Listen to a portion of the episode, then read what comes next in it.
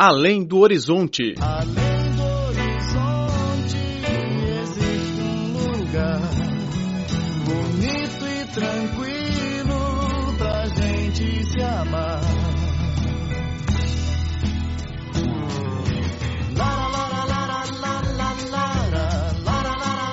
Olá, caro ouvinte, bem-vindo a mais uma edição do Além do Horizonte. Sou Laura Lee. O panda gigante considerado o embaixador da amizade. Na semana passada, o zoológico de Owen na Holanda, acolheu um novo casal de panda, o Wen e Xinya. A chegada do panda gerou uma febre na pequena cidade holandesa de Hainan. Pandas de pelúcia, sorvete e bolo de panda, bombons de panda e bandeira de panda. Ao passear nas ruas da cidadezinha de Hainan, você pode constatar em todos os lugares a imagem desse animal amável. Na entrevista dada à imprensa antes da chegada do panda, o diretor do zoológico de Owen Hands, Robin Delange, não poupou sua alegria e emoção. We are very, very happy today because uh, Hoje estamos muito, muito contentes porque daqui a uma semana acolheremos um casal de that Wen e Xinya. Pode imaginar como esse momento é especial? Ele finalmente chegou depois de uma espera de 16 anos. O projeto do zoológico de Owen Hands deu início ainda em 2000. Em outubro de 2015, quando da visita do rei holandês Willem Alexander à China, a Associação de Conservação de Vidas Selvagens da China e o Zoológico de Owen Hands assinaram um acordo sobre a cooperação na proteção e pesquisa do panda gigante. Segundo o documento, a China enviará um casal de panda criado em cativeiro para viver por 15 anos na Holanda. O diretor do zoológico defendeu que o fechamento do acordo sobre a cooperação se deve principalmente às boas relações entre a China e a Holanda. I think the main reason is that the relationship between China Penso and the que a principal razão é que as relações Uh, entre a China e o nosso país são boas. O panda gigante é o uh, símbolo de amizade. Uh, A China oferece esse presidente simbólico à Holanda, o que comprova o bom relacionamento e a boa cooperação entre as duas nações. Logo que confirmou a notícia do fornecimento do panda pela China, o zoológico já iniciou a construção do pavilhão que abrigará o casal. Todo o projeto, desde o desenho até a construção, levou um ano para ser finalizado O engenheiro sênior Song Guoxiang, da Corporação Internacional da Cooperação Econômico-Tecnológica de Zhenjiang, empresa responsável pela construção, disse que o prédio foi desenhado conforme o Parque da China. 整个的设计呢是按照中国北方园林，具体说是故 o desenho foi feito conforme critérios do Parque do Norte da China, sobretudo a estrutura do Palácio Imperial. Por isso, usamos a tela in vitro produzida pela fábrica de Beijing, que fornece telas ao Palácio Imperial. A estrutura de madeira do pavilhão foi montada antecipadamente na China e depois ela foi desfeita e empalada para ser transportada para a Holanda. Por isso, ela é 100% original. As pedras e tijolos verdes também, quer no chão, quer na parede. Todos vêm da China, exceto a argamassa e o cimento. O pavilhão do Panda tem uma área total de 9 mil metros quadrados, dos quais 3.400 metros são dedicados ao Panda. O investimento chegou a 7 milhões de euros. Além do maior espaço interior usado por um panda no mundo, o prédio tem também um quarto de geladeira para armazenar o bambu, uma clínica e até um quarto de parto para o casal.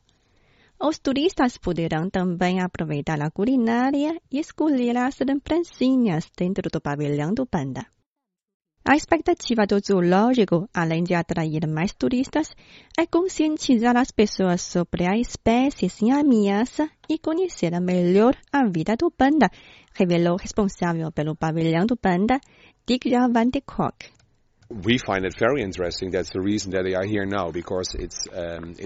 Considero muito interessante o projeto de cooperação, porque o panda gigante é o embaixador da conservação da natureza. E a conservação das vidas selvagens faz parte importante na educação dos visitantes. O zoológico de Owen Hands desenvolve também pesquisa científica sobre o panda com a Universidade de Wageningen, famosa pelo estudo de ciência da vida.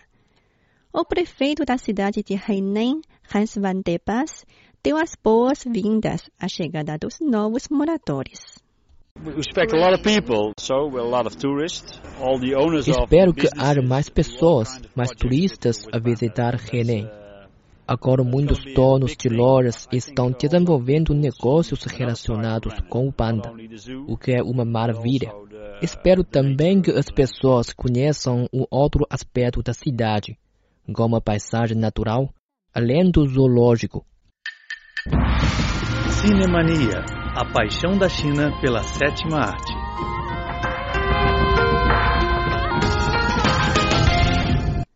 Olá, caro ouvinte, bem-vindo a mais uma edição do Cinemania. Sou Laura Lee. No programa de hoje vamos falar do grande cineasta de animação japonês Miyazaki Hayao. A princesa que dirige máquina voadora. A cidade que flutua sobre as nuvens. A menina que entra no país misterioso.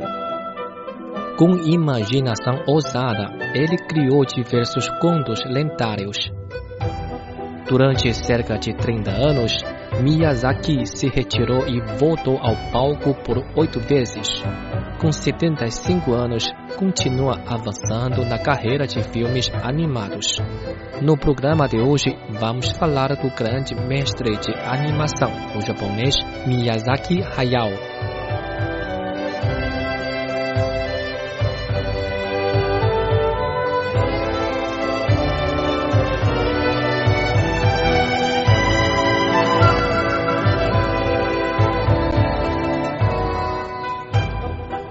Nascido em 1941, Miyazaki Hayao iniciou a carreira de animação em 1963, quando tinha 23 anos.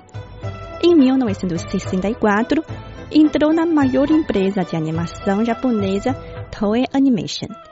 Lá passou o período mais difícil da sua carreira por não ser apreciado pela empresa.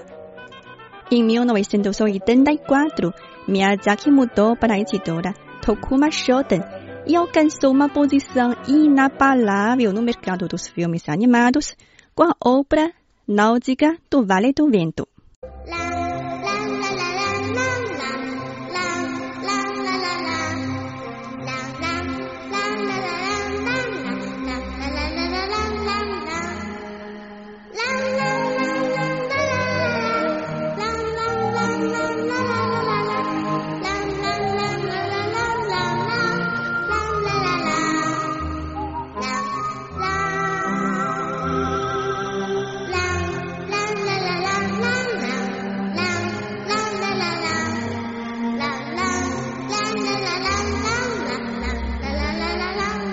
No mesmo ano, Miyazaki criou com seu amigo Toshio Suzuki o estúdio Ghibli e produziu dois anos depois outra grande obra, Laputa e o Castelo no Céu, que conta a aventura de Shida, descendente de um clã antigo, que mora em Laputa, um castelo voador com uma civilização muito avançada.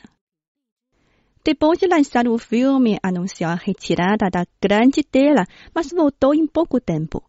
O interessante é que durante os cerca de 30 anos de carreira, Miyazaki Hayao anunciou a aposentadoria, mas acabou retornando por oito vezes. Um dos principais motivos que o levava a desistir foi a solidão que sentia em cada processo de criação. Ele se fechava dentro do estúdio, pensando no enredo ou desenhando. No seu quarto regresso, ele chegou ao cume da carreira com a conquista do prêmio Oscar de melhor animação pelo A Viagem de Hishiro, em 2003. In worlds seen and unseen, where spirits are transformed.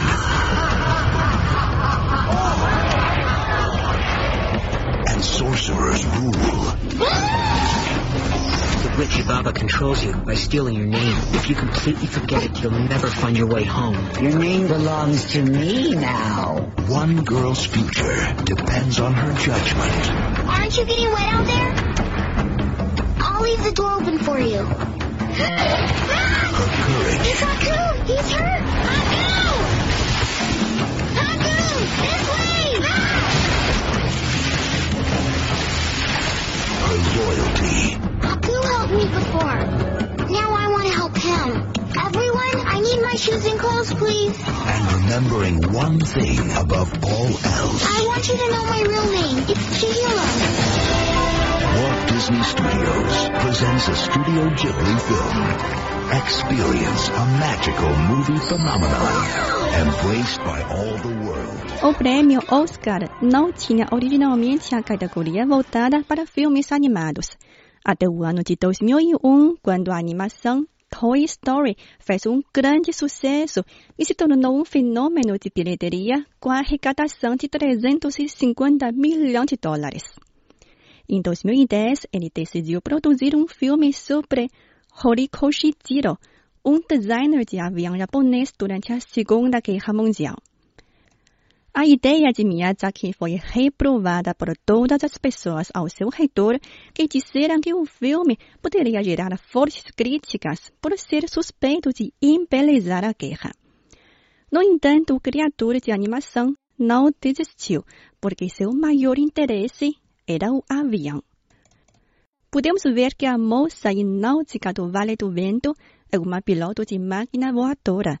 O castelo no céu parece um porta-aviões flutuante e no filme O Meu Vizinho Totoro há um ônibus voador com 12 pernas.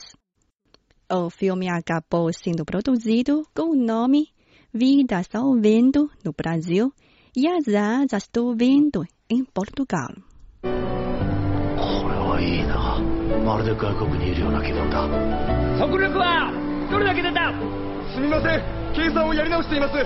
早すぎます。何ノットだ？240ノットです。240!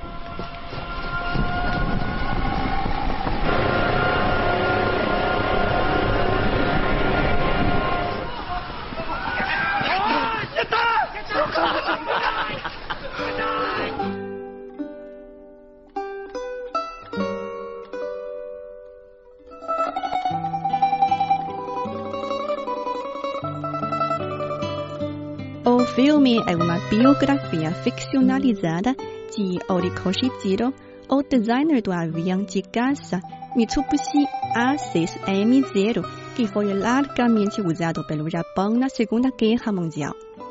O jovem Horikoshi Jiro vive em uma cidade do interior. Ele anseia em se tornar piloto de avião, mas sabe que nunca conseguirá por conta de sua miopia.